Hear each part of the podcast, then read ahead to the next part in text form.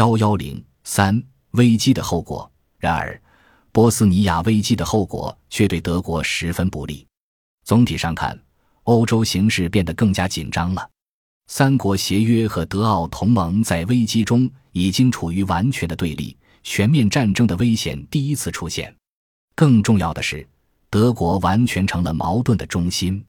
本来危机是奥匈自作主张引起的，与德国并无关系。但是德国在危机中的强硬姿态，则是其他国家都怀疑德国是幕后推手。一九一零年，威廉二世访问奥匈时，又夸张地宣称德国在危急时刻穿着闪亮的盔甲站在奥匈身边，从而进一步证实了这种怀疑。其结果是，三国协约对于德国的立场更加强硬。对英国来说，波斯尼亚危机爆发的时间与英德海军军备竞赛全面展开基本同步。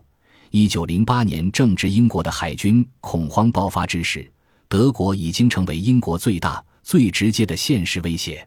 英国认为，德国的目的就是要利用这场危机来打破三国协约，确立其在欧洲的霸权。因此，英国的出路只能是加强与法俄的联系，加大对他们的支持。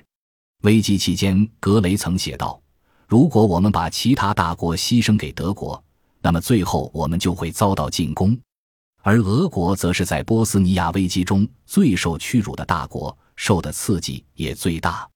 俄国国内泛斯拉夫主义的报纸对德国展开了长期而猛烈的抨击，并公开预言斯拉夫民族与条顿民族的战争是不可避免的。对俄国决策层来说，此次受辱的根本原因是俄国的军备不够，不敢接受德奥同盟的挑战，因此。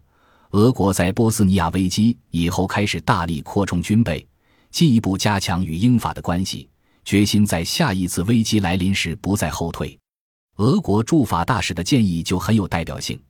正因为德奥现在取得了一次辉煌的胜利，西方的两个大国再加上俄国都专注于系统的发展武装力量。等他们达到一种不畏惧三国同盟的挑衅的时候，到这个时候，意大利也就会脱离三国同盟了。就可以提出他们自己的要求，以恢复因这次德奥占优势而失去的政治平衡。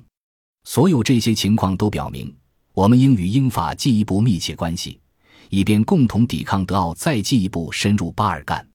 另一个深感受辱而决心复仇的是塞尔维亚，他鼓动巴尔干民族解放的决心更加强烈。黑手会这类地下组织也加紧活动。这些为1914年奥匈皇储在萨拉热窝被刺埋下了种子。从德奥同盟的角度来看，德国的处境也不妙。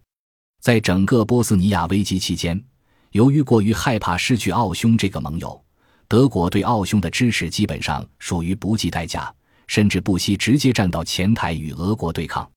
更重要的是，德国在危机期间给奥匈开出了一张空白支票。即德国将无条件的为奥匈的任何行动提供支持，包括战争行动。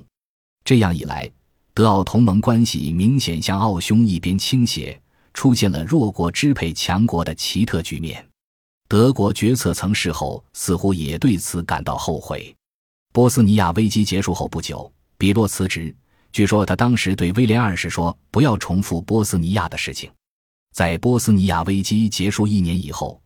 德国驻奥匈大使写道：“德国不是一个巴尔干国家，在过去一年中，为了更高的政策，我们使我们的政治力量有利于奥匈。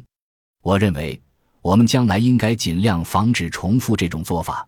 将来，我们应当为自己保留行动自由，尽量避免卷入巴尔干的纠纷，这样我们才能在遇上好机会时自由选择自己的政策，并且尽可能最有效地利用机会。”然而，在接下来的几年中，德国对被包围的恐惧逐步压倒了其他所有的利益考量。后悔与反思根本没有时间对政策产生效果。